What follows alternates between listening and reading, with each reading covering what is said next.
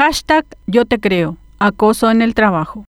En una sociedad hipócrita como la nuestra, hay que ser valientes para denunciar el bullying escolar, el acoso laboral y el acoso sexual. Se requiere de valentía, pues generalmente la persona que denuncia es tratada como culpable del hecho y a veces hasta es procesada por difamación. Curiosamente, cuando esto último ocurre, la justicia es rápida y eficiente, hecho inversamente proporcional cuando la víctima es quien va en busca de auxilio jurídico. El acoso, definido por la RAE como apremiar de forma insistente con molestias o requerimientos, se da en todos los ámbitos, pero detengámonos en el que se da en el ámbito laboral, muy discutido en la semana por el caso de la renuncia masiva de mujeres periodistas del SNT y C9N, que tiene las flechas apuntando hacia el periodista Carlos Granada como presunto perpetrador de estos hechos y quien hasta ahora no ha dado su versión. En el trabajo existen dos tipos principales de acoso que tienen que ver con el abuso de poder, el mobbing o acoso laboral y el acoso sexual. Ambos tienen consecuencias devastadoras sobre sus víctimas. En el primero, el acosador o maltratador, entre otras cosas, limita la libertad de expresión a su víctima, la ignora y la acorrala. El acosador laboral, dice la literatura psicológica, tiene características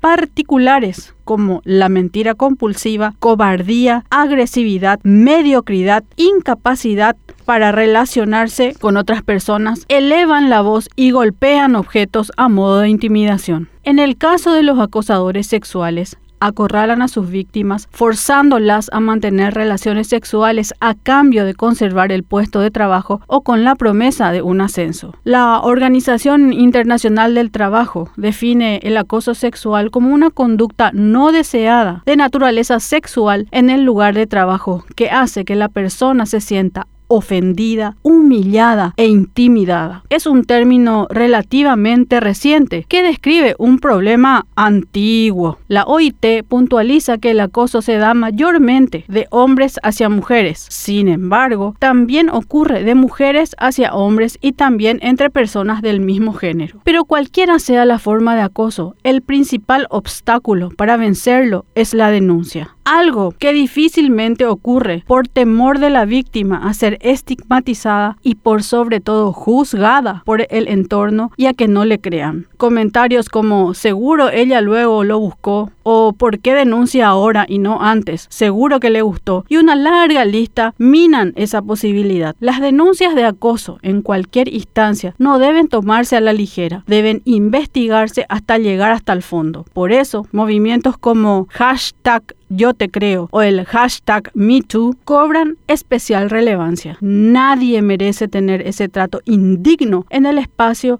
al que acude con el ánimo de ganarse el pan honestamente. Acoso, nunca más.